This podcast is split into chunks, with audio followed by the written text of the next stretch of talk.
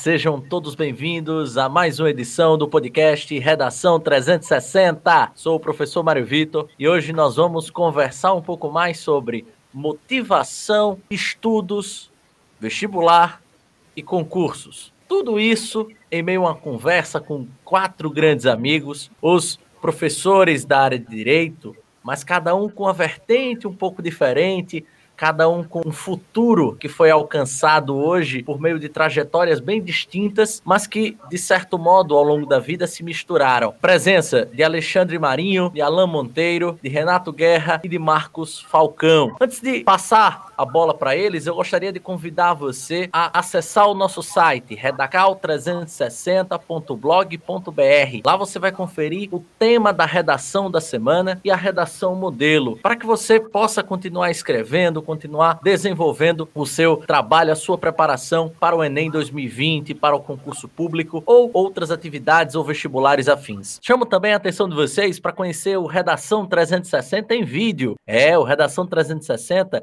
está no vídeo e na plataforma Reta Mais. Quer conhecer um pouco mais? Acesse o site retamais.sambaplay.tv. Lá você também vai poder acompanhar muitos outros conteúdos ligados à área da educação, Enem, OAB, concurso público e outros itens afins. Então, não esqueça retamais.sambaplay.tv. Mas agora sem mais delongas, vamos começar esse bate-papo com cada um. Antes, pedindo para que cada um venha se apresentar, apresentar suas redes sociais, para que você, ouvinte, possa, uh, de fato, passar a ser seguidor, seguidora de cada um deles aqui e também passar um pouquinho mais como é que eles estão, aonde, eu queria que cada um dissesse aonde está nesse momento, em que cidade do país, fazendo o quê, para que de fato a gente possa iniciar essa conversa. Bom dia, boa tarde, boa noite. Professor Alexandre Marinho. Boa tarde, Mário Vitor. Um prazer enorme estar participando aqui de mais um podcast Redação 360. Atualmente estou em São Luís do Maranhão, recém-possado na Defensoria Pública do Estado do Maranhão. É, além de defensor, sou professor da Reta Curso, sou professor do Método Ciclos também. E mais uma vez agradeço pela oportunidade de estar aqui compartilhando esse momento com vocês. O que, que você está fazendo aí no Maranhão, professor? Bom, atualmente eu estou é, exercendo a função, o cargo de defensor público estadual, estou lotado atualmente numa vara criminal aqui de um município chamado São José de Ribamar, que é ao lado do município de São Luís, e estou desempenhando esse MUNOS ao tempo em que também é, desempenho o MUNOS de, de professor da Reta Cursos em Natal, de forma online, e também do, do Ciclos Método, do Método Ciclos. Beleza, grande Alexandre. Bom dia, boa tarde, boa noite, professor Marcos Falcão. Boa tarde, Mário Vitor, boa tarde, Alain, Alexandre, Renato. É uma grande satisfação é com imenso prazer que eu me dirijo a vocês e a todos os ouvintes em mais um podcast. Espero que seja rico e que venha contribuir nessa caminhada de aprovação em todas as áreas para todos que estão nos ouvindo. Nesse momento onde você se encontra e fazendo o quê, meu querido? Literalmente, eu estou em Porto Alegre, estou sob duas blusas, duas calças e duas meias enrolado com um cobertor de 4 centímetros, doendo bastante frio, mas eu sei que faz parte dos ossos de ofício do concurseiro. Graças Graças que a, a Alexandre está no Maranhão, nem vamos falar das belezas, mas com certeza deve estar tá uns 30 graus a mais que onde eu estou, Porto Alegre. Joia, Falcão. Bom dia, boa tarde, boa noite, Renato Guerra. Boa tarde, meu amigo Mário. Boa tarde, meus colegas que estão aqui comigo na bancada. Eu me chamo Renato, sou advogado, professor universitário da graduação, pós-graduação e sou concursado da Assembleia Legislativa do Estado do Rio Grande do Norte. E por isso trabalho aqui em Natal, na capital. E é daqui que eu falo, meu amigo. Grande Renato! E aqui o meu grande parceiro de vida, meu querido Alain Monteiro. Bom dia, boa tarde, boa noite. Rapaz, foi evoluído aí para parceiro de vida, ó. Tô quase na união estável já. Vou, vamos fazer um contrato aqui para os bens, né? Mas boa tarde aí, galera. Meu nome é Alain, como foi apresentado. Estou aqui em Natal também. Sou, além de, de advogado, sou professor, dou aula de processo civil, entre outras coisas, né? Dá, dá umas aulinhas de vez em quando. E é uma honra poder participar desse projeto aqui do meu amigo Mário, meu parceiro de vida. É um grande prazer para a Redação 360, para mim, professor Mário Vitor, e para todos os ouvintes ter a presença desse grupo seleto neste dia de hoje, em que a gente está de preparação, como eu disse, para o Enem 2020, para concursos públicos. E aí a gente vem com, com o seguinte: esse cenário atual no nosso país de uma incerteza provocada pela pandemia, uma incerteza baseada de não sabermos a data da realização do Exame Nacional de Ensino Médio 2020, uma incerteza ainda maior provocada também pelo Ministério da Educação ao promover uma disputa, né, uma eleição com três datas possíveis para o Enem, o resultado ter saído e a gente não ter ainda a ciência de quando vai ser realizada a prova. Como vocês devem estar aí em casa, há mais de 100 dias praticamente sem sair de casa, tendo de estudar, tendo de manter uma rotina de preparação, tendo que principalmente ser disciplinado. Esse grupo aqui, sem sombra de dúvidas, é um grupo extremamente disciplinado. E é para falar justamente sobre isso, sobre disciplina, sobre como foi a sua trajetória de estudo que eu convoco meu querido Marcos Falcão. Falcão, você pode falar um pouquinho mais sobre esses dois temas? Essa questão da disciplina e essa questão principalmente de manter esse certo ideal quando se fala em relação a estudos? Claro, Mário, é, é um tema que posso dizer que de disciplina eu entendo bem. Fui militar das Forças Armadas por 11 anos e consegui nutrir bastante essa característica e que me ajudou bastante.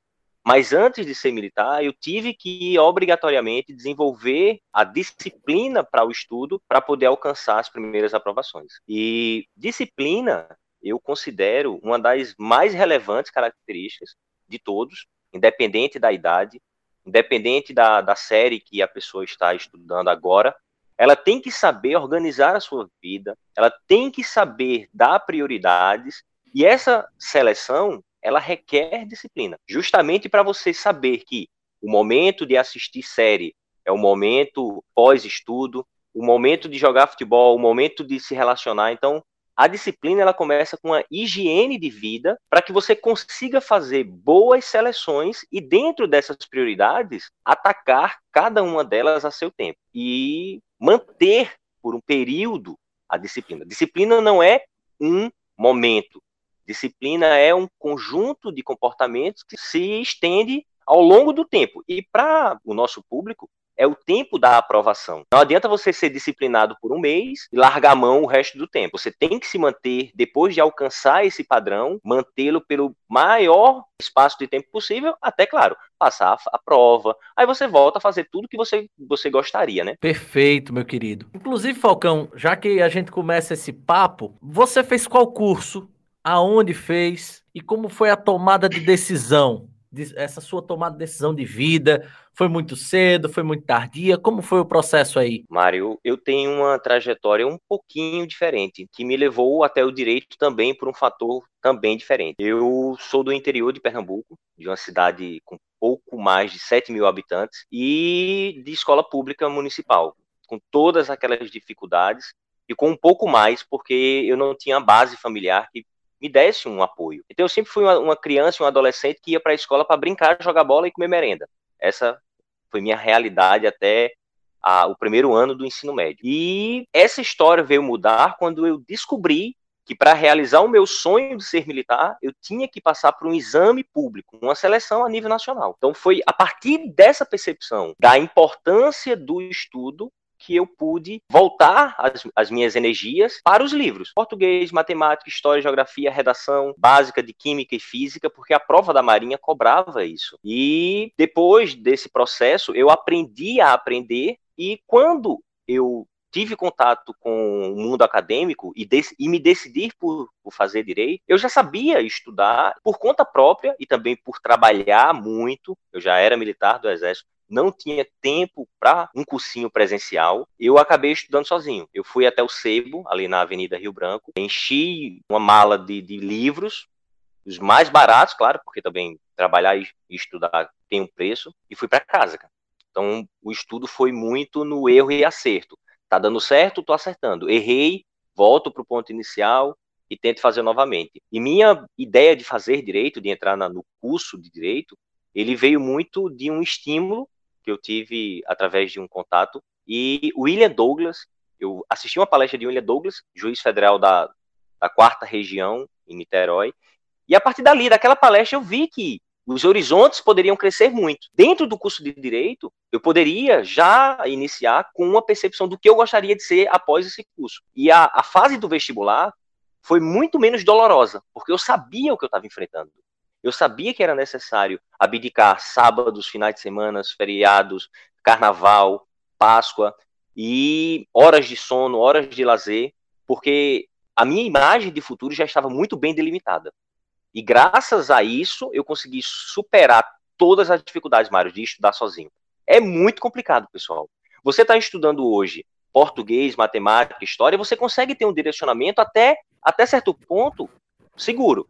Agora, química, física, meu amigo, é muito difícil. Biologia foi meu maior desafio, porque eu lia o livro e não entendia, lia de novo não entendia, começava a ver vídeos no YouTube e também não entendia e ficava desesperado. Então, foi sozinho, foi nesse teste de autodidatismo que, graças a Deus, ao longo de um ano de trabalho, eu consegui alcançar as duas, as duas aprovações nos vestibulares da UFRN e da estadual do, do, do Rio Grande do Norte. Perfeito, meu nobre. Inclusive, Gostaria de aproveitar o ensejo e perguntar aos demais. Ale, como foi a sua história? Você pode compartilhar aí conosco? Certamente, Mário. Eu tenho uma história parecida com a do Falcão. Do, do Falcão, é, por um detalhe, né? Quando eu tinha meus 16 anos, eu fiz um primeiro concurso para as Forças Armadas para EPK, Escola Preparatória de Cadetes do Ar. A EPK, ela é uma escola de ensino médio, né?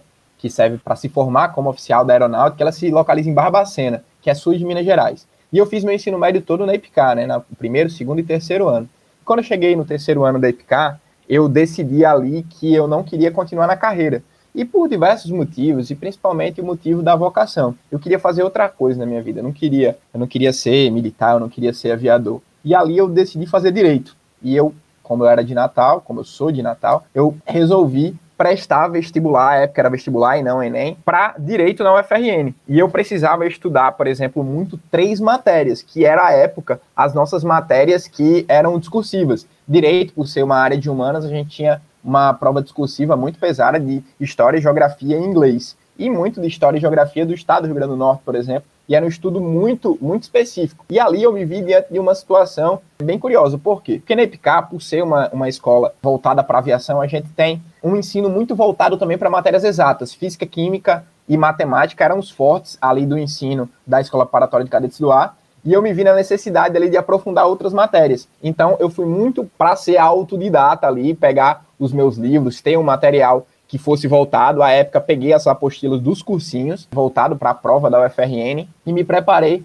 a partir disso. O Falcão falou inicialmente disciplina, é, e eu tive que colocar isso no seu mais alto patamar. Por quê? Porque eu tinha uma rotina militar, né? Que eu acordava às 6 horas da manhã e tinha uma rotina até 9 horas da noite, então eu tinha apenas o horário noturno para estudar, ou então arrumar algum tempo durante a rotina. Isso é uma coisa que eu falo muito. Muitas vezes a gente tem uma rotina pesada, muitas vezes a gente tem o um trabalho e, claro, muitas vezes não é possível fazer isso que eu vou falar aqui. Mas muitas vezes é possível você encaixar ali no horário do seu almoço. Caramba, você tem duas horas de almoço, então você almoça em uma hora e a outra uma hora você dá uma lida, você dá uma revisada em alguma coisa. Então, isso tudo fez com que eu maximizasse ali o meu tempo e pudesse, enfim, colocar um pouco mais de vigor na minha preparação para que chegasse no final do ano, o meu vestibular, e vou, vou dizer a minha idade, né? Meu vestibular foi no ano de 2010, final de 2010, e eu entrei na FRN em 2011, juntamente com, inclusive, o delegado hoje, Marcos Falcão. Meu querido Renato, compartilhe um pouco mais sua história. Assim, eu, eu, eu, considero que eu tive dois grandes concursos na minha vida e eu espero poder compartilhar um pouco deles ainda hoje com vocês e com quem está nos ouvindo. Mas o primeiro deles, que realmente foi um grande desafio, foi um pouco parecido com um dos colegas, que foi o, o vestibular, né? Eu acho que esse é o primeiro concurso público que a gente acaba é, enfrentando aí verdadeiramente na vida, ou pelo menos grande parte acaba passando por esse desafio e comigo não foi diferente. Foi quando eu, eu, eu me vi, talvez, como um, jovem adulto, né, tendo que enfrentar uma prova que na época era bem diferente da prova de hoje, né? Assim como os colegas, eu também sou de uma época em que não existia Enem, ou melhor, existia o Enem, mas o Enem não era uma, uma prova classificatória para entrar na, na, Universidade Federal aqui do Rio Grande do Norte. Então, na minha época, era o vestibular, né? O temido vestibular da Comperv. E eu me recordo muito que, que desde o primeiro ano do ensino médio, eu, eu já me dedicava muito a, aos estudos, porque eu, Eu sabia da, da prova que estava por vir e eu não queria falhar. Mas eu confesso a vocês que no primeiro ano, o meu objetivo não era cursar direito. Meu objetivo era o concurso público do ITA, do Instituto Tecnológico da Aeronáutica. E isso só, só veio se modificar no pré-vestibular. E aí, por uma série de condições, na minha turma de vestibular, houve uma divisão né, para que a turma pudesse dedicar, por exemplo, a área de humanas, porque o, o vestibular da Compev exigia né, essa, essa, esse conhecimento mais apurado para alguns cursos em humanas, e a turma foi dividida em uma segunda turma mais voltada para a área de exatas, né? E aí, nesse momento, eu tive que decidir, de fato, o que é que eu queria, se eu ia seguir um, digamos, um sonho de adolescente, de entrar no ITA, ou se eu tentaria um outro curso. E eu me recordo que uma das grandes dificuldades para mim, é, em pensar em, em, eventualmente cursar algum curso lá no ITA, é porque o ITA, e aí doutor Marcos me, me corrija se eu estiver errado, é lá em São Bernardo do Campo, né, uma cidadezinha do interior de São Paulo. Então, eu necessariamente teria que sair daqui e viver uma vida assim, muito muito diferente do que eu imaginava. E aí nesse nesse exato momento eu resolvi me dedicar, digamos, a uma, às matérias ou ao um, campo aí que, que eu também sempre gostei muito, que foi a área de humanas, e aí, naturalmente, direito surgiu como uma opção para seguir meu, meu caminho. E aí, felizmente, prestei o concurso lá do, da Compev, fui aprovado e entrei na universidade em 2009 pouquinho antes do, dos colegas aí, mas foi uma, uma prova que, que me amadureceu bastante, tanto que eu, eu avalio que a entrada na universidade para qualquer um é de fato uma mudança ah, talvez até bem radical. Há um amadurecimento aí muito rápido, muito intenso nessa mudança de vida e essa prova significou isso para mim. Então, entrei no curso de Direito, hoje eu, eu atuo nessa área, eu gosto ainda de, digamos, de alguns assuntos e algumas matérias que me encantavam quando criança, que me faziam pensar no ITA, mas eu sou absolutamente feliz e satisfeito com a carreira que eu escolhi. Não sei se lá no ITA eu seria tão feliz como eu sou hoje. Muito interessante. Eu confesso que não sabia desse seu, desse seu passado, grande Renato, desse seu, dessa sua afeição pelo ITA, essa trajetória militar, mas é, é, é bem interessante porque Muitos dos jovens que estão nos ouvindo aqui, eles estão justamente nessa celeuma. O que escolher? Qual curso ir? Qual universidade? Será que eu tenho condições de alcançar tal sonho? E o que eu posso fazer para alcançar tal sonho? Daqui a pouco a gente pode conversar um pouco mais sobre isso. Antes eu queria ouvir um pouco mais de Alan. Alan, meu nobre, conte-nos um pouco mais da sua trajetória. Rapaz, eu sou um pouquinho aí, eu acho que eu represento, assim, não que represente, né? Mas eu vou num caminho um pouco diferente dos colegas, um pouco mais parecido com o de Renato. Eu estudei em escola particular, né? Minha vida, então, sempre focado em terminar o ensino médio e fazer o vestibular. Fiz o vestibular no mesmo, no mesmo período dos colegas, então, naquele tempo, era um vestibular com PERV, aqui para cada para a FRN, e cada universitário tinha o seu vestibular. Então, se você quisesse fazer vestibular fora você tem que ir lá, não tem esse negócio de fazer o Enem e aplicar sua nota, né? Inclusive, e... Alan, deixa eu, só, deixa eu só interromper você. Parece até que a gente tá muito velho, né, minha gente? Há tanto tempo, naquela época, né? São 10 anos, amigo, são 10, anos. anos é. Eu me lembro, eu me lembro que eu fiz a prova do Enem naquela época, mas o Enem na época era como o Enado. Né? Você fazia apenas uma, uma aferição de como era o ensino médio na escola, não se via para entrar na, no ensino superior. Exatamente. Eu, vou, eu, tenho até uma história engraçada para falar do meu primeiro Enem, né? É pessoal falando da, das provas, concursos que fizeram ao longo da, da vida. Eu, quando eu cheguei ali em 2009, 2010, que, era, que foi o final do meu ensino médio, eu não sabia se eu fazia CIT, Ciência e Tecnologia, que é um curso aqui da universidade que é, que é como um curso que prévio para qualquer engenharia, então é um curso da área tecnológica, ou direito, né? Então eu tinha, eu tinha dúvida em duas coisas totalmente distintas. Eu, eu sou um amante da matemática, a matéria de ensino médio que eu mais gosto de estudar é matemática, e o povo dizia uma, uma linha dizia: faça aquilo que você gosta de estudar. Então, eu gosto da matemática, eu tenho que pensar em matemática. Mas eu gostava de algumas profissões, eu me via como algumas profissões ligadas ao direito. Naquela época, eu me via bastante como delegado. Eu queria ter um sonho de entrar na polícia, ser delegado. Então, eu fiquei na dúvida naquilo. Em 2009, foi minha primeira experiência de uma prova dessa e foi uma experiência bem frustrada, porque, quem não lembra, em 2009, a prova do Enem vazou E a prova ia ser em outubro, aí vazou a prova do Enem e ela foi adiada. E ela foi adiada para o dia 6 de dezembro, que para quem não lembra também, foi o dia em que o Flamengo foi campeão brasileiro. E eu, como flamenguista, nunca tinha visto o Flamengo ser campeão brasileiro. Eu comecei a fazer a prova do domingo já querendo sair para pegar o jogo. Então eu, eu, chutei mais da metade da prova, não estava nem aí para a prova, queria ver o Flamengo ser campeão naquela época. E fui ver o jogo Flamengo, Flamengo e, e Grêmio lá. O Flamengo foi campeão, inclusive. E aí, em 2010, realmente foi o ano que eu parei para estudar de fato, que foi o ano do meu pré-vestibular. E aí eu fiz o Enem o pré-vestibular e o vestibular e eu não, não, fui, não passei. Eu não passei meu primeiro vestibular. E aí eu vou já trazendo alguns temas aqui que Mário pode utilizar, que é o seguinte: o, o método de estudo que a minha escola, que era tida como uma das melhores escolas da cidade, com aprovação altíssima no, na Compev, a, a, a, média de aprovação da escola era mais de 50% dos alunos. Então, mais de 50% dos alunos do pré-vestibular entravam na FRN. Era mais ou menos assim, a cada dois, um passava. Então, eu entrei no, no dos que não passaram, que não passou, né? E aí, ela, ela tinha todo o calendário dela voltado para a prova da Compev. Então, a prova da Compev, para que, que a gente tá falando aqui de vestibular, eram três dias de prova. Primeiro dia era provas objetivas de matemática, é, física, química, biologia inglês. Aí no segundo dia você tinha história, geografia e a redação, e, e português e a redação. Então, portu, cada, cada matéria dessa eram 12 questões, português 20 e a redação. Então, primeiro dia 60 questões, segundo dia 44 questões objetivas de uma redação, e o terceiro dia você fazia as discursivas voltadas para aquela sua área. Então, para você ter ideia, a minha, a minha, na minha escola era um sábado a gente fazia prova objetiva dessas 60 questões. No outro sábado, fazia a prova objetiva das 44 e a redação. E nos outros sábados, fazia discursiva de todas as áreas. Então, eu estudava para direito, mas eu fazia discursiva na escola de matemática, física e química, porque no começo a gente não tem como delimitar. E no final, mostrou-se para mim que, apesar de ser um método de aprovação amplo, não serviu muito para mim.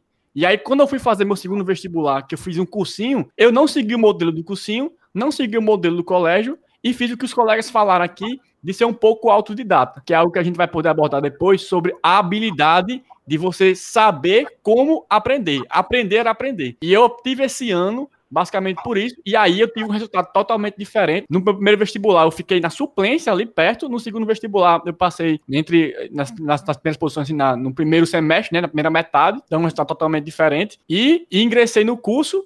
E hoje não faço nada do que eu sonhava antigamente e sou feliz nisso, né? Então, se eu fosse fazer aquilo que eu sonhava, eu não seria feliz, que é uma coisa que a gente pode abordar também, como escolher a profissão, como escolher o curso com 17, 18, 19, 20 anos, né? Alan, eu gostei muito do gancho que você nos trouxe, principalmente esse primeiro aí, sobre a questão da, da, do método, né? Os métodos tradicionais, os métodos convencionais. Hoje a gente encontra muito aí na internet pessoas com as fórmulas, né? Aquelas fórmulas que servirão para todo mundo. E isso acaba sendo, na minha concepção, extremamente relativo, né? Relativo porque o que normalmente acontece de funcionamento, ou seja, que funciona com Renato, pode não funcionar com Falcão, pode não funcionar com Alexandre, pode funcionar comigo. Então, isso é extremamente relativo. Vamos falar, vamos aproveitar esse gancho e vamos tentar conhecer o método de vocês. Alan, que método foi esse que você utilizou aí nesse seu segundo vestibular? Que te trouxe, digamos assim, essa aprovação? Eu sou uma pessoa que gosto do, do que é prático e objetivo. Então, eu penso assim, eu vou fazer algo visando o resultado. E aí eu fui analisar na prova como era o cálculo de, por exemplo, de argumento. Por quê? Porque naquela época, não sei se no Enem ainda é assim, você, para quem fazia humanas, você tirando mais de 9, são 12 questões, você acertando 9, 10, 11, 12 em história, a pontuação que você consegue é uma pontuação média, porque todo mundo que fazia humanos tinha uma nota boa em história. Agora, se você fizesse 9, 10, 11, 12 em matemática, a sua média era para cima, porque a média dos seus concorrentes era baixa. Para você ter ideia, no vestibular que eu fiz, a média de matemática de quem ia fazer direito era 4, 5, e a média de quem fazia história era 9, 10. Então, as discursivas, a média de geografia era 2, a média de história era 2. Então, se você acertasse 2, 2, está na média. Para você ter um argumento maior, você tem que estar acima da média. Então, o que foi que eu fiz? Peraí. Hoje, eu consigo hoje fazer uma prova de história e geografia e tirar na média ou perto da média? Consigo. Então, eu não preciso focar meus estudos em história e geografia, porque eu já estou numa média boa, preciso manter. E eu não tenho que focar naquilo que eu sou ruim, naquilo que eu, tô, eu tenho dificuldade. E aí, eu passei, por, por exemplo, no cursinho, o professor de cursinho, cursinho que eu fazia, o professor de, de, geografia, que era a minha matéria de, segunda, de, de, de, discursiva, ele me odiava. Ele, ele ficava falando, amigo, por que você tá na sala de aula? Ele fala isso na frente de todo mundo. Mas por quê? Porque durante a aula dele, eu estudava física. Por quê? Porque eu não conseguia prestar atenção naquele método de aula dele, mas eu conseguia treinar em casa então, eu fiz o teste. Peraí, eu treinando em casa aqui, geografia, estudando, eu tô tendo resultado? Tô. Então, eu ia pra aula, aí abri o livro de física e ficava resolvendo questão de física durante a aula de geografia. E todo mundo dizia que, que eu era doido, que eu tava, não tava estudando a minha matéria principal e tava estudando física. Resultado, na prova objetiva, eu tive, eu, das 12 questões de matemática, eu acertei 11, quase fechei a prova matemática, e de física acertei 10. Meu argumento foi lá para cima, tanto que na primeira fase, que é só nota objetiva, eu fiquei, salvo engano, em, décimo segundo, numa posição muito perto. Como a minha redação sempre foi muito fraca, porque minha letra era muito feia na época, então eu, eu sabia que eu precisava ter uma nota ótima nas objetivas, porque eu ia cair na subjetiva. Então eu bolei uma estratégia pensando em mim, nas minhas, nas minhas deficiências e nas minhas qualidades, que eu acho que hoje o que você falou é as pessoas colocam receita de bolo. Então, esse talvez seja o problema que aí os colegas podem trabalhar também. Que é o quê? Você tem uma receita de um bolo vendida como um método, mas o método ele pode ser modificado e aprimorado a depender da sua realidade, né? Que eu acho que é aí que vem a habilidade de você aprender como você aprende. Perfeito. Eu vou pegar até um gancho nisso que o Alan falou, porque eu acho muito interessante que o que ele acabou de descrever nada mais é do que a amplitude de crescimento, né? e ninguém conhece você melhor do que você mesmo. Vamos lá. Se tu é, pega agora no início do estudo, faz uma prova hoje de matemática, vamos lá, o Enem tem 45 questões de matemática. Se tu tá fazendo, por exemplo, 40 e tu estuda durante seis meses, se tu estuda durante seis meses matemática, tua amplitude de crescimento é entre 40 e 45. E é muito difícil você fechar uma prova com 45, é muito difícil. Então, tu estudou seis meses e o teu ganho de questões foi muito pequeno. Agora, de outro lado, se tu, por exemplo, em História e Geografia, são também igualmente 45 questões. Se tu tá fazendo 22 e estuda 6 meses, tu tem uma amplitude de crescimento aí, pelo menos, vamos lá, tu faz 35, tu teve 13 questões a mais. Então, muitas vezes você eleger qual a matéria que você vai estudar pela amplitude de crescimento é uma estratégia muito mais eficaz e inteligente do que propriamente você estudar o que você já sabe. Porque você não precisa transformar quase certeza de acertar na certeza de acertar. Você tem que transformar a quase certeza de errar numa boa possibilidade de acertar. É isso que vai fazer você deslanchar, isso que vai fazer você aumentar o seu rendimento. Então, com base nisso, queria falar só mais uma coisa. Preencher os vazios nada mais é do que trabalhar a sua área de amplitude. Para preencher esses vazios, eu utilizava, e acredito que muita gente utiliza hoje em dia, que eu chamo de caderno de erros. Por exemplo, você faz diversas questões lá de geografia e história. E as questões, aquelas que você erra, você transforma aquela assertiva numa assertiva correta e coloca no seu caderno de erros, mas você já coloca a assertiva correta. E ele fica lá, por exemplo, História e Geografia, uma série de assertivas corretas com coisas que você não sabia. Então, quando você for estudar esse caderno de erros, você vai justamente ali, ó, chover onde não está preenchido. Porque muitas vezes, se você pega o seu próprio caderno, você vai revisar uma matéria, você vai ver ali diversas coisas que você já sabe. E o que você não sabe está diluído no que você já sabe. Então o crescimento não é tão grande. O ideal é você pegar um caderno com coisas apenas que você não sabe e com assertivas corretas para que o seu cérebro se acostume com aquela assertiva correta daquele jeito. Porque quando chegar na hora da prova, o seu feeling vai fazer que você acerte a questão que antes você errava. Então, eu trabalhei sempre muito isso, e isso me ajudou bastante. E é uma questão ali, né? Que te coloca dentro, que te coloca fora. Então, isso pode fazer a diferença. Gostei, pessoal. muito bacana. Já fiz as anotações, viu? Por sinal. Como é o nome? Amplitude de, amplitude de crescimento isso, e caderno de erros. Gostei. Vamos passar para os nossos alunos, o Bizu.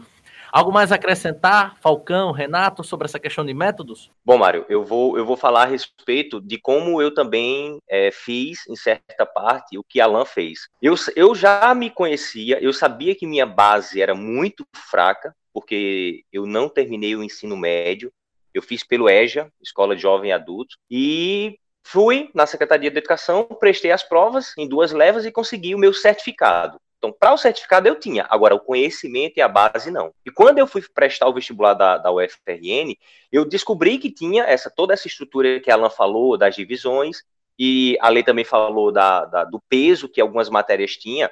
Só que eu já tinha, na minha, na minha bagagem, eu já tinha estudado para a Marinha e para o Exército. Então eu sabia que Português e matemática eu estava bem, minha amplitude de crescimento era menor. Redação, eu já tinha feito um curso de caligrafia e também vi que minha letra já estava muito bem alinhada. História e geografia, eu gostava muito, então eu me empolgava muito fácil. Eu, eu comprei o livro de Gilberto Coutrin é, e eu, eu acho que eu li esse livro quatro vezes, de capa a capa, de tão empolgado que eu, que eu era com ele. Agora, o calcanhar de Aquiles estava em é, física, química e biologia. E o inglês, né? E o inglês, que isso numa escola pública de, de rede municipal nem, ainda existe. É verbo YouTube o resto, a vida inteira. Verbo YouTube é ótimo, viu? É. Para falar to be, mas YouTube é, o, é só isso, o resto da vida. Fraco, fraco. Então, então, já sabedor dessas minhas deficiências, eu sempre, eu sempre prezei por essa realidade. Se eu sei onde eu estou fraco, eu tenho que corrigir. Se depois que eu descobri os conceitos de militarismos, eu, eu entendi que as suas vulnerabilidades é onde o inimigo vai atacar. Eu sabia que no dia da prova eu teria dificuldade em biologia, física, química e inglês. Então eu passei a atacar os meus inimigos. Então eu, eu, eu fui a, a, fundo, peguei todas as provas da UFRN e cada questão, para mim, era uma surpresa. Cada questão em biologia, física e química e inglês era um desafio, porque eu não sabia por onde estudar, não sabia por onde começar. Diferentemente de hoje, galera, que vocês têm uma internet e ferramentas de busca e cursos online de alto nível, como o Reta Mais, como vocês têm contato agora, na nossa, em, em 2009, 2008, não tinha. Era, era muito parcamente um celular, um Orkut ainda, que você só tinha a fazendia para cultivar e as comunidades do Orkut, e você não tinha uma rede disseminada de, de cursinhos como a gente tem hoje, com facilidades de você ter acesso ilimitado. Então, a partir dali era, era pesquisa em fontes abertas e muita leitura para você conseguir, ao final de muita pesquisa, uma informação para te dar um norte naquela questão. Depois que eu descobria, eu ia para a próxima. E assim, Mário Vitor, eram as madrugadas. Era duas garrafas de café do lado, um balde de gelo para eu colocar a mão quando desse sono e, ir embora. Até que eu comecei a perceber, aí entra o que a Alan falou, que essa amplitude ia diminuindo. Eu começava numa prova de biologia da UFRN acertando duas. Uma no chute e uma porque vinha um conhecimento assim da vida, como é que nascem os seres através da reprodução, bio... beleza. Agora, depois de um período nessa, nesse tenta, nesse processo tentativa, aí eu comecei a dar conceitos, as coisas já não pareciam tanta surpresa, e foi quando eu, eu vi que eu estava fazendo seis, sete questões, cinco questões, já estava feliz. E daí, para o vestibular, eu esgotei todas as provas da UFRN e fui pesquisar uma universidade que tinha um processo parecido, e era o UFMG. Eu peguei todas as provas da UFMG e comecei novamente o processo. Aí é como uma progressão geométrica. Você começa a progredir rapidamente, sobre o ganho 1 você tem 2, sobre o 2 você tem a base 4, e assim eu comecei nas últimas provas a fechar 8, 8, 9 questões em biologia, e sempre fazendo 11, 11, 10, 10, 11 nas outras que eu já tinha uma base. Fantástico, fantástico. Aí você tocou exatamente naquele, naquele tópico que a gente iniciou, né? A questão da disciplina e manter o foco e manter principalmente a motivação, né? E aí, Falcão, particularmente você, o que te, o que te fazia se motivar? O que te fazia passar a madrugada inteira em claro, com a mão dentro de bacia com gelo, gelo, qual era o seu sonho? Qual era a sua vontade? É o mesmo sonho, Mário, que me faz estar aqui em Porto Alegre, longe da minha esposa, longe dos meus amigos, longe de vocês, que são, são verdadeiros irmãos, que eu tenho uma relação de prazerosa. Eu, cada segundo com vocês, eu, eu aproveito ao máximo. Eu tenho uma definição de sonho. Sonho é a força vital que move a grandes realizações. E desde a minha infância mais reduta, eu tive sonho de ser militar, militar das Forças Armadas. Não sabia o que era Forças Armadas, muito bem sabia como eu ia chegar lá. Mas só essa força vital me fez sair de um interior do estado de Pernambuco, passando dificuldades, muitas vezes sem ter o que tomar café da manhã e ir para a escola só para comer a merenda, voltar e ir para casa de uma tia, e, enfim, muito difícil a infância, mas o sonho não fazia, não, não me fez sentir essas dores do caminho. Os espinhos foram entrando mas essa energia foi de uma forma tão forte que os sonhos eles, eles mudam, eles transformam. Consegui ser militar, consegui entrar nas Forças Armadas, realizei um sonho. Daí abriu-se outro. E logo imediatamente o sonho foi ser juiz federal. E o sonho continua sendo ser juiz federal. Então, eu já sabia que para ser juiz federal eu tinha que me formar num curso de direito. E eu não queria fazer particular, eu não tinha dinheiro para fazer particular, eu era casado, tinha custos, não, não tinha ajuda familiar de forma nenhuma, muito pelo contrário. Eu quem ajudava todos os meus, meus familiares. E esse sonho, essa imagem muito nítida de ser juiz, foi quem é até hoje que suporta todas as dores do percalço. E não é só a área profissional. Eu tenho imagens de, de coisas maiores em todas as minhas áreas profissionalmente, financeiramente, afetivamente com a minha esposa, com vocês, meus amigos. Eu passei a viver um, um, lema de que eu quero aproveitar o melhor de cada um o máximo que eu posso. E eu me conecto com, com cada um de vocês, como eu me conectei durante a nossa amizade presencial, para abstrair tudo que vocês tivessem de bom para que eu visse e vivenciasse isso.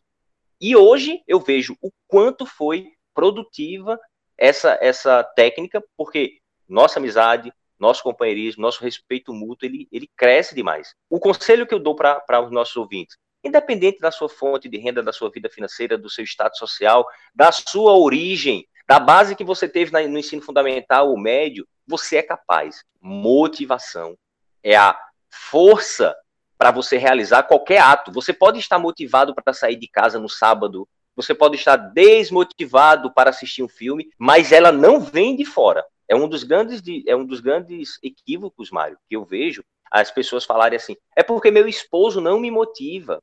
Meus pais, Mário Vitor, não me motivam a estudar. Motivação não vem de ninguém. Motivação ela nasce de você, ela cresce, se desenvolve e resulta em uma ação, quer seja para o bem, quer seja para o mal, mas a motivação é sua. O que vem externo são incentivo e estímulos.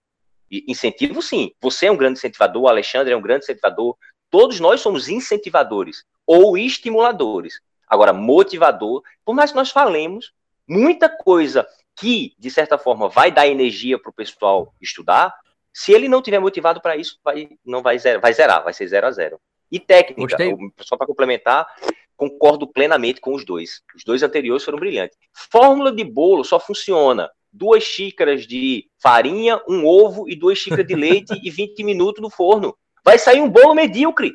Vai sair uma porcaria de um bolo que. Aí você vê na confeiteira fazendo a mesma fórmula. Ela pegou a mesma, saiu um bolo lindo, a coisa maravilhosa. Fórmula de bolo não existe e fórmula mágica muito menos. Se você acha que você vai entrar no buraco do coelho, igual a Alice fez, e descobrir o mundo das maravilhas, é mentira. Você vai ter que sentar por muitas horas. Qualquer coisa que te venderem, qualquer processo que forem te passar, vai precisar de esforço, suor, sangue, dedicação mínimo para a gente começar a falar disso. Muito investimento de tempo, não é nem dinheiro, às vezes a gente tem dinheiro, mas não investe adequadamente o tempo e não dá resultado. Então, sendo realista, é isso. Não existe a fórmula e qualquer método vai ter que passar por esse processo de adaptação à sua vida. Fantástico, fantástico. Vou pegar uma parte aí do que você disse. A palavra motivação, a palavra que passa por um processo de aglutinação certo? De dois, de, do, de dois substantivos, motivo e ação. Você falou muito que a motivação vem disso. Ela é algo que te leva a agir. E aí é onde está, acho que, que a grande, grande fato na nossa discussão, da nossa conversa hoje desse podcast é agir. Se você está agora, nesse período agora em julho, ainda parado, ainda sem motivação, entre aspas, para desenvolver, para iniciar, para se progre para progredir em relação aos estudos, tá, na, tá mais do que na hora de você começar a agir. O Enem, ele não tem uma data ainda pré-definida, tudo bem, não tem uma data pré-definida, mas você tem a data pré-definida para começar a estudar, e essa data é hoje. Ô, Mário, e, e, eu acho que eu, eu, falei, eu falei algumas coisas, mas não respondi o núcleo da pergunta. O que me traz motivação? Primeiro, é essa imagem muito nítida de para onde eu estou indo. Para onde você está caminhando? Um navio que não sabe o porto para onde vai não pode ser beneficiado por vento algum. Tudo bem. Agora, se eu pudesse extrair daí tudo que eu falei, uma grande imagem é ser melhor do que eu sou hoje. Ser melhor. Alcançar grandes coisas em relação aos meus antepassados. Eu sou o primeiro da minha família inteira, da minha família, da parte da mãe, da parte do pai, que alcançou o ensino, um ensino superior. Eu sou o primeiro da minha família que conseguiu um curso é, superior na Universidade Federal. Então, para mim, eu já alcancei níveis que eu poderia já estar satisfeito, mas não estou, porque muitas coisas ainda podem ser feitas. Necessidade de ser melhor. Fantástico, fantástico. Eu vou pegar aqui uma parte, né, mudar um pouco o direcionamento. Acho que não tem como a gente melhorar essa discussão em relação a esse tema motivação nesse momento. E queria chamar meu amigo Renato para conversa. Meu amigo Renato, certa vez a gente conversava há alguns bons anos sobre concurso. E aí você falava bastante, né? Estava se preparando para esse tal concurso da Assembleia Legislativa, pelo qual você foi aprovado há alguns anos, e você me falava muito duas coisas. Primeiro, estabilidade e segunda, liberdade. Você conseguiu alcançar essas duas coisas com o seu concurso? Consegui, Mário. Consegui sim. O concurso público ele é uma carreira que, que geralmente ela é buscada primeiramente por oferecer essa estabilidade. É uma condição muito positiva da carreira pública. E essa estabilidade ela, ela não é somente financeira, né? Embora essa talvez seja a primeira o primeiro aspecto, né, que, que que nos venha, mas é uma estabilidade que, que, por exemplo, me foi muito, muito importante nesse período de pandemia. Para ser bem sincero, eu, eu vejo que a estabilidade do concurso público me trouxe uma situação muito confortável para atravessar essa crise, que com certeza seria muito, muito ruim se eu dependesse apenas da minha, da minha atividade como advogado, por exemplo. Um setor autônomo, enfim, que, que dependeria naturalmente da, da digamos, de uma boa fase na economia, na política, e, e poder conciliar isso com a minha carreira pública me trouxe de fato uma estabilidade para esse período que a gente viveu recentemente e está vivendo ainda, né? Então posso lhe garantir com, com, muita certeza que, que essa carreira, esse concurso público, essa minha decisão que foi tomada há alguns anos atrás, me trouxe sim estabilidade e a liberdade que veio naturalmente com essa estabilidade a liberdade que vem com, com, com, as condições que uma carreira pública acaba nos proporcionando. Então, assim, quem procura isso, né, quem procura essa estabilidade, quem procura essa liberdade, seguramente vai encontrar numa carreira pública que esteja aí associada a, a digamos, a uma vontade realmente legítima, honesta, de servir ao interesse público, porque muitas vezes essa carreira pública ela é buscada somente pela estabilidade ou pela liberdade ou, ou porque tem um salário no final do mês mas há aí uma infelicidade em exercer determinado cargo público. Então é muito importante saber saber dosar isso, não buscar somente a estabilidade por si só, até porque a estabilidade ela também pode ser alcançada em carreiras que não são públicas, né? É possível sim você como advogado ter estabilidade e liberdade. Há uma uma dificuldade maior de obter isso em curto espaço de tempo na advocacia, mas só assim, se comparada com a carreira pública, né? Com pouco tempo você já consegue sim obter isso.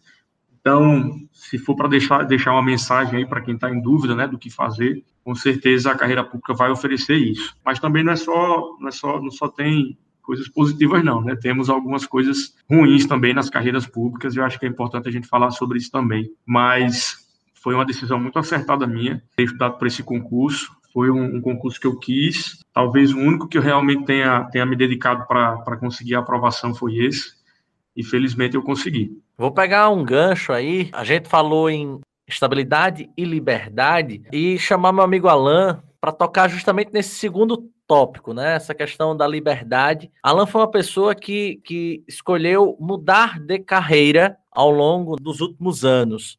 Alan, como foi esse processo para você e o que te levou, o que te inspirou a essa mudança? O que eu acho que inspira e que motiva todo ser humano assim é um sonho que existe internamente na pessoa. Todo mundo tem.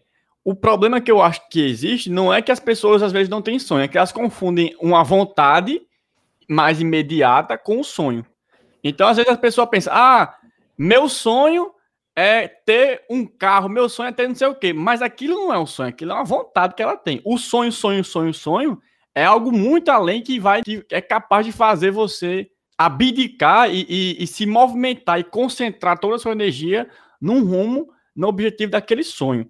Então, eu digo isso por quê? Porque o que me motiva é o seguinte: eu tenho um sonho de vida. E aí eu comecei a observar que o caminho que eu estava seguindo não estava indo em rumo àquele sonho. Como assim? Como é que eu posso, por exemplo, buscar um sonho que eu acho que eu vou demorar 10, 15 anos para, em tese, é, como posso dizer, alcançar, passar esses 10, 15 anos motivados. Eu tenho que fatiar esse sonho ao longo do tempo para vivenciar esse sonho todos os dias da minha vida. Então, mais ou menos assim. Eu vou dar um exemplo. O Falcão tem um sonho de ser magistrado federal, ser juiz federal. Então, vamos supor, ele pensa, rapaz, em 10 anos eu quero ser juiz federal, tá certo. Então, o que eu posso fazer nos próximos 5 anos para que em 10 anos eu seja juiz federal. Então, nos próximos 5 anos, eu tenho que terminar o meu curso de direito, fazer tal, tal, tal coisa. Então, ele fez isso. Imaginando Falcão a partir de agora. O que Falcão pode fazer nos próximos 5 anos para em 10 anos ser juiz federal? Ele vai colocar. Certo? Então, ele já tem uma meta de 5 anos. Aí, o que eu posso fazer nos próximos 2 anos para que eu, em 5 anos, alcance aquela minha meta que eu tracei? Essa meta aqui, tá certo? Então, o que eu posso fazer em um ano para que alcance em dois anos aquela meta que eu tracei. Aquilo ali. O que eu posso fazer em seis meses para que eu alcance em um ano aquela meta que eu tracei? Aquilo ali. O que eu posso fazer no próximo mês para que eu alcance em seis meses aquilo? Isso. O que eu posso fazer amanhã para que no próximo mês eu alcance aquilo? Isso. E o que eu posso fazer hoje para que amanhã eu alcance? Então, você vai vivendo o seu sonho todo dia. E aquele sonho, ele vai te dar energia. O que você não pode confundir na minha cabeça é sonho com desejo. Porque sonho é aquilo que, quando você imagina, quando você se vê, o seu olho brilha, você, você vive um estágio assim de, de, de outro, outro, né? Você esquece os problemas, é como se você estivesse no mundo perfeito, apesar que a gente saber que não existe isso. Então, eu penso assim, poxa, eu tive condições de vida, por exemplo, você compara as condições que Falcão retratou de, de, de estudar no, no colégio municipal, de não ter inglês, eu fiz cursinho de inglês minha vida toda, eu tive condições, então eu penso, poxa, o que é que eu posso retribuir para que mais pessoas, ou que muitas pessoas possam ter essa condição aqui, que a gente diminua um cenário de, de desigualdade no país. Então, esse meu sonho de ter uma carreira, de, de tentar fazer minha parte nisso, fez com que, quando eu me olhasse no primeiro momento como um concurseiro e eu estava fazendo concurso para é, cartório, para ser tabelião, para ser dono de cartório, o dono de cartório ele faz o concurso e, e consegue a serventia. Quando eu vi que eu, naquela função talvez eu não teria, não cansaria esse sonho, não conseguiria colocar isso em prática, eu comecei a me desmotivar. Porque aí vem a questão, eu não via finalidade. Então, é uma coisa que, que eu sentia quando eu estudava, por exemplo, na escola, biologia. Eu estudava lá pteridófita, gimnosperma, angiosperma. Aí eu pensava, para que bexiga eu tenho que saber que essa planta é uma pteridófita, essa planta é uma briófita, essa aqui é uma gimnosperma? Naquela época, eu dizia, nada, não faz sentido saber isso, não faz sentido. O, o que é que eu vou utilizar na minha vida saber o que é um, um retículo endoplasmático granuloso que tem na célula? Não sei. Mas aí, com a maturidade, eu fui vendo que isso pode não ser útil no meu dia a dia, mas pode ser útil para alcançar meu sonho, que é a aprovação no vestibular. Então, se eu precisar saber a função daquela que, que, a célula ela faz uma mitose, o que é, eu vou saber porque é o que eu preciso para fazer meu, meu vestibular. Pode não ter utilidade na minha vida, mas vai ter utilidade na minha aprovação. Então, eu vou saber. E aí isso me motivava a estudar. Comecei a me motivar, só que eu não comecei a me motivar naquela época do concurso. Eu, fui, eu passei nas primeiras fases do concurso e eu não, tinha mais vontade de estudar porque eu, não, porque eu não via a convergência. O que eu quero tá aqui. O que eu estou fazendo tá vindo pro outro lado. Então eu estou seguindo uma linha reta do que eu quero e o que eu estou fazendo tá virando a direita. Peraí, eu não quero virar a direita, eu quero seguir reto. Eu não tive o medo de, de dar para trás, né? Dizer, não, vou, vou ver o que eu quero fazer aqui. E aí eu fui, tive, tive mestrado lá para tentar a carreira da docência, tudo isso. E aí eu fui vendo o que eu queria de verdade, que era tentar melhorar esse ramo da educação, trazer uma coisa para a educação. E aí foi que eu consegui compreender um pouco como eu posso me motivar no dia a dia. Que eu vejo hoje, Mário, nos alunos de Enem, essa questão que você falou, o aluno diz, ah, rapaz, é porque eu não sei quando é a prova. Aí eu pergunto para um concurseiro, meu amigo, você está estudando para o concurso, você sabe quando é que vai sair o seu próximo concurso? 90% dos concurseiros não sabem, não tem nem de tal, mas estão estudando. Por quê? Porque quando sair, está pronto. Então o aluno da OAB chega para mim e diz: Alan, a prova foi adiada para 30 de agosto, mas eu não sei se vai ter a prova. Aí eu pergunto: o que, é que você quer da sua vida? Quero ser juiz. Você sabe quando é que vai ser a data do seu concurso para juiz? Não.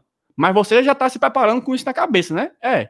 Então por que você não aplica esse pensamento para fazer uma prova do Enem, para fazer uma prova do OAB, Ou, por exemplo, você conversa com alguém que tem esse, essa, essa linha de concurseiro e é como é estudar sem ter a data da prova. Porque eu não preciso ter a data da prova para estudar. E aí eu acho que Falcão e Alexandre têm, têm domínio amplo para falar sobre isso nessa questão. E aí, Ale? Ô, Mário, já vou pegar o, o, o, gancho no que o Alan falou aí. Muito bem observado, né? Sim, o que ele estava falando, estava escutando aqui e me veio uma coisa na cabeça que a gente conversava muito lá na reta sobre caminho, né? Sobre como chegar à frente.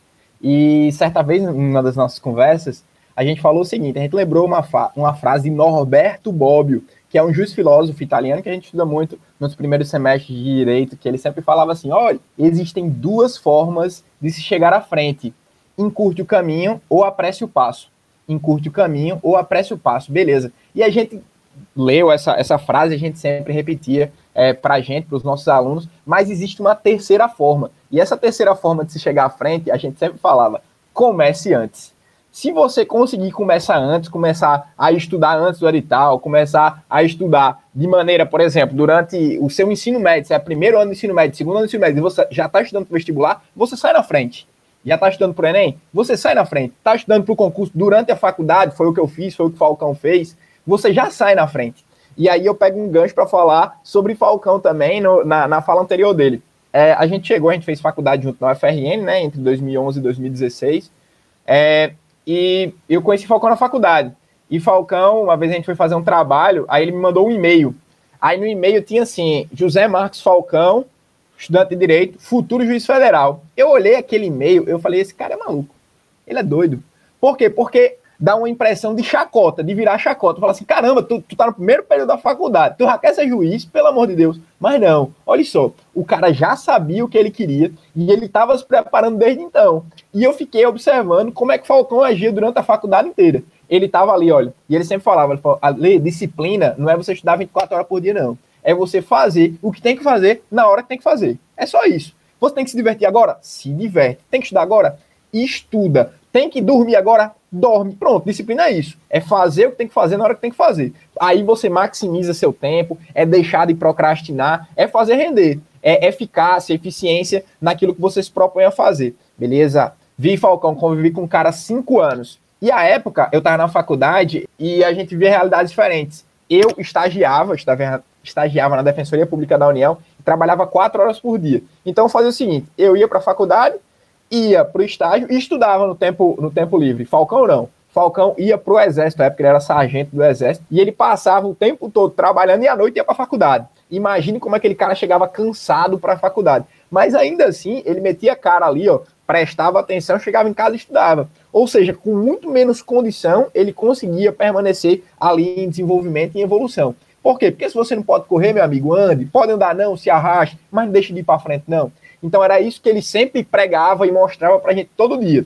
Tudo bem. O tempo passou e a trajetória de Falcão na faculdade, lá para o oitavo, nono período, se modificou. Por quê? Porque ele passou no concurso para servidor da UFRN. E como servidor da UFRN, ele tinha mais tempo para estudar. Olha só, eu sempre fui aquele, aquele cara que ia para aula na faculdade e o professor estava lá dando aula, tentava extrair o melhor dele. Mas muitas vezes você não consegue ali extrair tanto e você olha, caramba, é melhor ficar sentado na última cadeira e fazer como Alan fazia, estudando por si só. E eu fiz isso a faculdade inteira. Eu estudei já para meu concurso, hoje sou defensor, né? Mas estudava já para carreiras jurídicas, para defensoria, para AGU, para magistratura, desde a faculdade. Eu sempre fiz isso, correr antes. E ali eu ficava, ó, caminhando, caminhando, caminhando. E Falcão, quando chegou no nono período, Falcão estava muito atrás de mim, a gente sempre conversa é, isso, por quê? Porque eu já estava fazendo uma série de cursinhos, eu já estava nas apostilas lá na frente, Falcão estava conversando. Mas quando ele teve a condição de correr, sendo acostumado a se arrastar, porque ele não tinha condição nenhuma de, de, de, de se desenvolver, porque ele trabalhava muito, na hora que ele se viu na condição de realmente estudar o máximo que ele podia, ele se tornou um candidato muito forte. E foi interessante porque a gente se formou e quando deu um ano e meio, a gente fez a mesma prova. Um ano e meio depois que a gente se formou, a gente fez a mesma prova, uma prova para residência judicial, para pós-graduação na Escola da Magistratura do Estado do Rio Grande do Norte. E naquela oportunidade a gente teve uma prova objetiva e teve uma prova oral. E Falcão vai lembrar, ele passou em sexto lugar nesse concurso e eu passei em sétimo.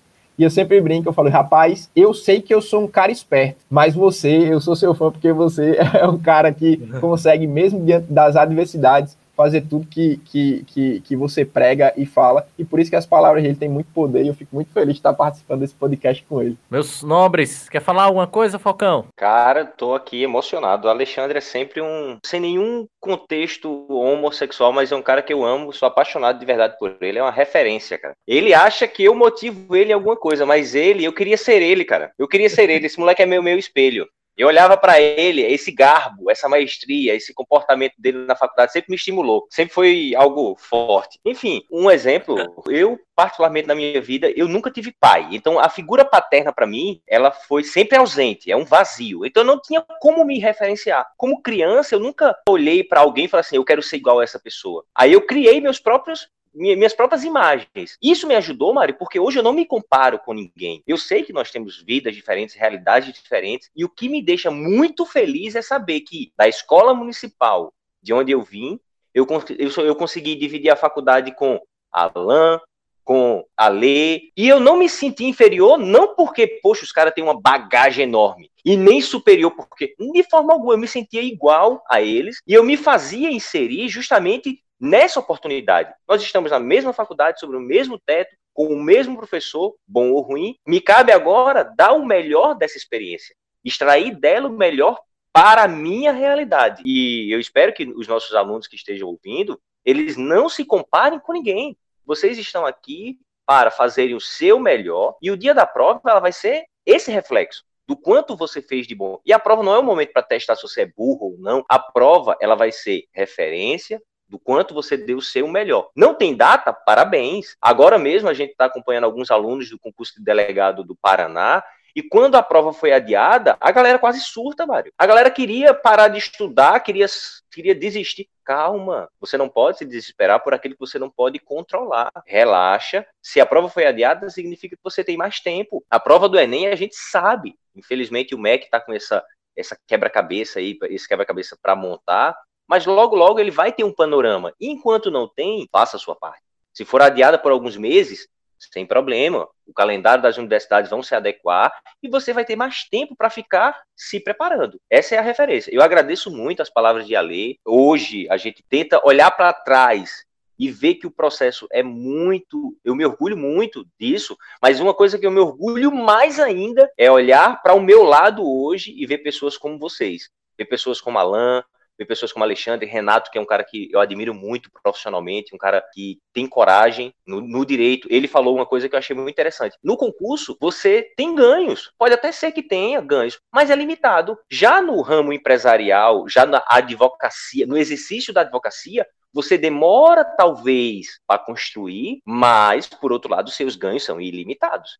Você pode pegar ações judiciais aí com processos de larga escala que vai te dar uma remuneração altíssima. E o concurso público, às vezes, foi a Alan até falou, frustra.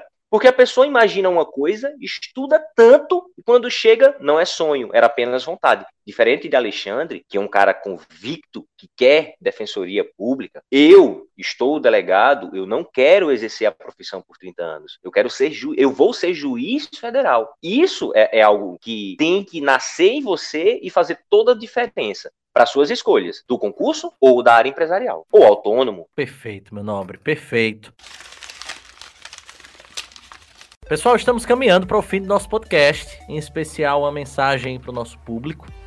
Quem quiser ou tiver, né, um filme, um livro, algo para indicar, também que eu faça. E, obviamente, essa mensagenzinha final aí para todo mundo que está aí se preparando, que está aí dentro de casa, que está aí isolado, ainda sem saber quando de fato vai retornar à vida normal. Queria que meu querido Renato Guerra se despedisse aí do nosso público e queria agradecer demais a presença dele. Mário, eu que agradeço essa, essa oportunidade. Aliás, eu queria parabenizar esse seu projeto, né, do, do Redação 360 e, e todo esse conteúdo bacana que você vem produzindo para os seus alunos e para o público em geral. Eu acho que é uma oportunidade muito boa para nós aqui falando sobre isso, mas principalmente para aqueles que você quer atingir e levar esse conteúdo, né? Então, parabéns por isso também, meu amigo. E, e assim, o que o, o, sentimento que eu tenho, não só de, de ter vivido um pouco disso no concurso público que eu fiz, né, mas principalmente ouvindo a história dos meus amigos que, que que cada um a sua maneira conseguiu colocar aqui para nós, né? É, o sentimento é de que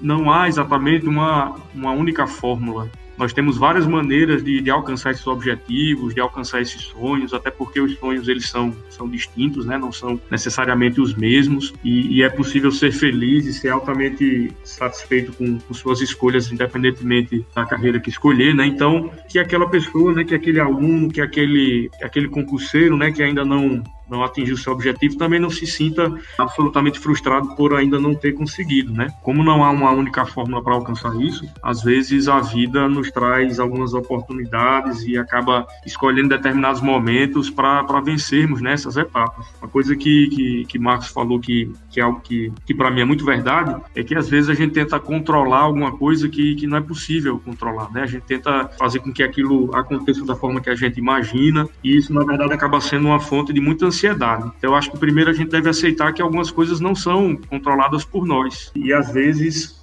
você quer tanto um concurso ou quer tanto passar numa prova e simplesmente não é aquele momento o, o ideal para que aquilo aconteça com você. E é importante que que mesmo diante dessas derrotas a gente não esmoreça, né? Então, tentando passar um pouco dessa mensagem aí, resgatando os colegas que falaram aqui, mas também muitos amigos que, que, que se formaram comigo há cinco anos, seis anos e que também, também passaram em concursos e outros que ainda não passaram, né? Às vezes aquele não é o seu concurso. Eu tenho, eu tenho vários exemplos de amigos que, que se dedicaram dois, três, quatro anos para um concurso na magistratura, mas no primeiro concurso que fizeram para promotoria, para defensoria pública, passaram e hoje são super super felizes nisso. Então, inicialmente imaginavam uma carreira totalmente diferente da que eles acabaram abraçando para a vida. Então, não dá para controlar certas coisas, não há uma fórmula, uma única fórmula de sucesso. O importante é que a gente também saiba receber é, o que a vida vem nos dando aí como, como provas e obstáculos que nos, nos fazem crescer e nos levam a, a lugares até que a gente não espera, né? Eu particularmente quis o concurso que eu fiz, estudei para isso, passei nesse concurso, mas até para também falar um pouco de como nem tudo são flores, né? Foi um concurso que demorou quatro anos para vir a nomeação, né? Então foram quatro anos numa certa expectativa disso acontecer e veio no momento em que eu não esperava. Então até até nessa última fase do concurso também houve mais uma surpresa, né? Então de fato não dá para não dá para para querer controlar tudo. A nomeação veio quando menos esperada, mas, mas veio. Então é isso. Eu espero que de alguma forma a gente possa ter contribuído aí para algum, algum colega, algum aluno que, que esteja nos ouvindo. E é isso. Boa tarde, meu amigo. Muito obrigado. Eu que agradeço imensamente. Alan, deixa aí uma mensagem para os nossos ouvintes. Quem sabe aí uma boa indicação. Muito obrigado, meu querido. Amigo, o, é, eu que fico feliz, né, de são tantos anos de amizade, nunca tinha sido chamado por Reação 360. Eu tava triste já aqui, né? Teve um dia que eu fui tomar banho chorando, pensando, mas não vai me chamar nunca, não. Me, chama, me achando a outra, né? Porque é a parceira de vida que nunca foi chamado, né? Mas tudo bem. Pessoal, brincadeiras de lado. Eu queria deixar um livro para vocês, que é basicamente aquilo que eu falei de você ir projetando as suas metas passo a passo. É o nome do livro é A Única Coisa, né? Você consegue descobrir aquela única coisa que importa e aí você consegue, que é basicamente como ter foco. E aí tem uma parábola muito interessante que diz o seguinte: um homem estava perdido no deserto e ele colocou como objetivo de vida: tenho que achar água. E aí ele começou e andou horas e horas na direção, aí não, não viu água. Aí, rapaz, acho que estou no caminho errado. Aí mudou de direção. Aí andou horas e horas e horas para outro caminho, não achou água, aí mudou de direção aí andou por outro caminho, não achou água, morreu. O que essa parábola quis dizer? Que se ele tivesse seguido o mesmo caminho, aquela quantidade de horas, em linha reta, ele teria achado um oásis. Mas por ele ter mudado, mudado, desistido, tal, tal, tal, ele não achou. Então, Alan, você quer dizer que eu tenho que escolher uma coisa para minha vida e seguir ela para sempre? Não. Veja, o objetivo dele não mudou, que era o quê? Encontrar água. Então, se o seu objetivo não mudar, então se você definir que seu objetivo é fazer um vestibular para medicina, Enquanto você não mudar esse objetivo, foque nele e, e siga todos os dias, ou sempre que possível, lutando por ele. Agora, se você disser, não, mudei de medicina, não quero mais medicina, quero engenharia, não tem problema nenhum. Aí você vai focar naquilo. Mas enquanto for o seu objetivo, lute, tenha perseverança. E aí, a, a contribuição que eu posso fazer aqui é, primeiro de tudo, ter um autoconhecimento, é você procurar se conhecer. Não adianta você dizer, ah, eu quero estudar 5 horas por dia. Mas espera aí, você, você é uma pessoa que vai conseguir estudar 5 horas por dia, ou você é aquela pessoa que vai estudar uma hora por dia, mas num ritmo mais forte? Ou você vai estudar meia hora por dia, mas vai conseguir estudar todos os dias, de domingo a domingo. Você vai se conhecendo os seus limites. Por quê? Porque quando a gente coloca que eu tenho que estudar três horas por dia, porque estão estudando três horas por dia, e a gente não consegue, aí vem aquela frustração, aquele desânimo e a desmotivação. Então, procure se conhecer e o autoconhecimento vai gerar erro, tentativa, vou tentar de um jeito, não consegui, vou tentar de outro, mas sempre focado no objetivo, que é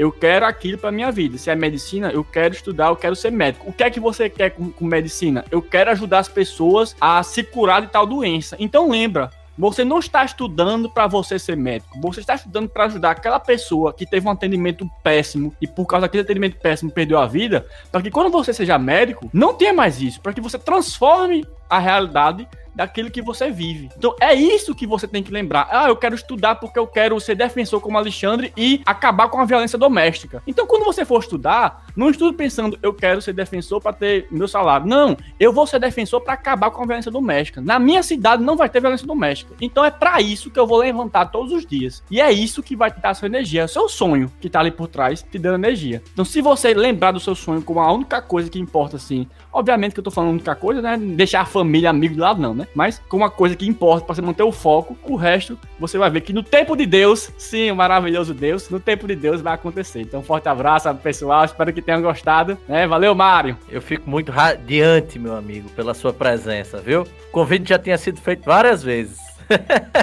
Meu querido Alexandre, muito obrigado pela presença. Deixe sua mensagem para o nosso público. Ô, Mário, eu que agradeço mais uma vez participar aqui. Mais uma vez, viu, Alan? É minha segunda vez. Tô, tá 2x1 um para mim, né? Tô né? advertindo aqui o placar, né? Mas muito feliz em participar junto com, com essa equipe que, que admiro muito, que dividi também parte da minha trajetória e uma trajetória muito linda também na reta. E assim, a mensagem que eu posso deixar hoje para quem, quem nos ouviu nesse podcast é a seguinte: é, existem algumas perguntas que eu chamo de perguntas de um milhão de dólares. E a pergunta de um milhão de dólares que eu sempre fiz para mim mesmo foi a seguinte: Alexandre, quem é que você quer ser daqui 10 anos? Como você se imagina daqui 10 anos? E isso tudo me motivava a um objetivo, que era o objetivo de autoevolução. Porque quando você se desenvolve, quando você evolui, você nunca perde. Ainda que você, é, como Alan mesmo fala aí, que ainda que você mude de, de sentido, não de direção, porque você está em direção ao seu futuro planejado, mas ainda que você mude de carreira, ah, eu quero direito, eu quero medicina, isso, se você está partindo para uma autoevolução, você está no mesmo caminho sim, e você vai ter o proveito de tudo, de toda a bagagem que você já trouxe em momentos anteriores. Então, eu queria deixar essa pergunta para você, se pergunte todos os dias, quem é você daqui 10 anos. E uma indicação de filme, talvez um filme muito, muito comum e que muita gente já tenha visto, mas que preste atenção numa cena específica. O filme é O Conde de Monte Cristo, que também é um livro, né? E que o personagem principal, ele tá preso e ele encontra um padre dentro da, da prisão. E o padre quer fugir da prisão e pede para que ele cave, porque o padre já é velho e não tem condição física de, de, de, exercer essa atividade manual e pede que ele cave. Ele fala o seguinte: olha, então o que, que você vai me dar em troca? Eu vou cavar para você, o que, que você vai me dar em troca? E o padre fala o seguinte: eu vou te dar algo que ninguém nunca vai poder te tirar. Aí ele pergunta: liberdade? E o padre responde: como você bem sabe, estamos presos, a liberdade pode ser tirada. Eu vou te dar algo que ninguém nunca vai tirar: conhecimento. Então, gente, sempre atrás do conhecimento, assim como o Conde de Monte Cristo. Um prazer, Mário. Muito obrigado pelo convite, meu amigo. Eu que agradeço, meu querido. Grande Marcos Falcão. Muito obrigado pela presença. Mário, eu, você está agradecendo, não sei porquê, porque o prazer é todo meu, a satisfação é imensa, enorme. Não sabia que ela nunca tinha ido, então eu me sinto agora melhor ainda, porque eu tô um a um com ele. Próxima vez que você chamar, poxa, se ele vir também vai ser dois a dois. Mas brincadeiras à parte, eu agradeço muito. Uma oportunidade muito grande de crescer e conhecer as histórias dessas pessoas que eu tanto admiro e como Alexandre que eu amo. Também amo você, viu, viu Alan? Mas a, a Lei é um negócio mais íntimo. E nossas mensagens finais. Pessoal, vocês que estão me ouvindo podem ter certeza. Acreditem em vocês. Acreditem em vocês. E se vocês não acreditam em vocês, acreditem em mim que eu acredito em vocês. O potencial tá aí dentro. O potencial ele vai vir à tona, mas é como uma grande, é um grande bloco de TNT. TNT é um explosivo militar que é muito rústico. O, o, TNT ele pode cair de um avião a 10 mil pés que ele não explode, porque ele tem a sua carga de potência reservada para que um fator externo faça com que ele exploda. Que é uma, é um, uma vem de fora, introduz e ela aciona a carga explosiva. Você é um TNT, você é uma potência. O que você precisa descobrir é como explorar essa potência. Qual é o fator estimulante? Qual é o fator que vai desabrochar? É o Enem? Parabéns. É o cargo que você vai exercer como servidor público, é a função que você vai desempenhar após formado, porque o Enem vai passar. Você vai ser um estudante universitário, o Enem vai, a, a universidade também vai terminar. Mas o que vem depois? Vai vir alguém que está fazendo concurso pelo salário, vai ser mais um servidor corrupto para entrar aí nas estatísticas? Vai ser mais um profissional frustrado da medicina, do direito? Não. Você tem que mudar a realidade social. Essa força maior vai fazer com que essa, essa pequena espoleta seja introduzida na dinamite, que é você, e você exploda como um excelente profissional, como uma ótima pessoa e buscando sempre a felicidade. Fonte, fonte de frustração, como bem Renato falou. Zygmunt, Zygmunt Bauman, ele tem um livro muito interessante chamado Vida Líquida. E ele fala, entre outras coisas, que nós estamos vivendo num mundo muito rápido. Tudo acontece rápido demais, pessoas são muito felizes nas redes sociais, muita gente ganhando muito dinheiro por dia, muita gente fazendo viagem. Você vê isso e você começa a fazer comparações. Você quer que aconteça rápido também. Não vai acontecer, pessoal. Como Alan bem falou, é no tempo de Deus. É no tempo de Deus e é nisso aí que é nesse momento que você vai ver. Eu gostaria de deixar dois, duas fontes, um livro e um filme.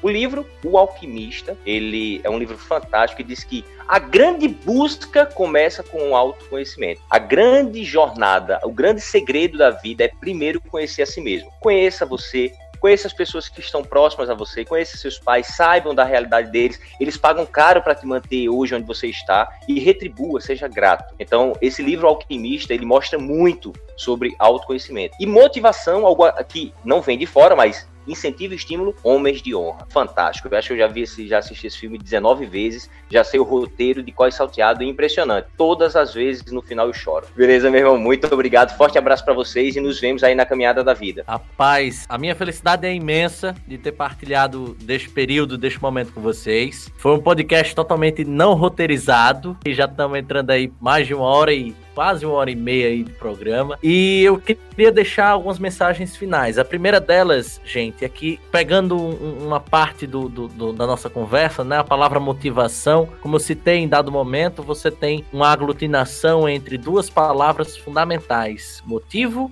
ação. Se o seu motivo é, como eles falaram aqui, medicina, direito, mas pode ser, por exemplo, se tornar um professor, como eu fui e sou até hoje. Pode ser para se tornar um, um, um historiador, uma pessoa que faz, enfim, que engraxa sapatos, o que quer que seja. O motivo pelo qual você vai agir é relativo e, consequentemente, é próprio. É seu. Mas o mais importante é que você haja. E é justamente com esse gancho que eu trago o filme A Procura da Felicidade, que para mim é, é tudo isso que a gente conversou, embora em um outro contexto. A motivação lá para o, o, personagem do, do Will Smith era manter seu, seu filho, né?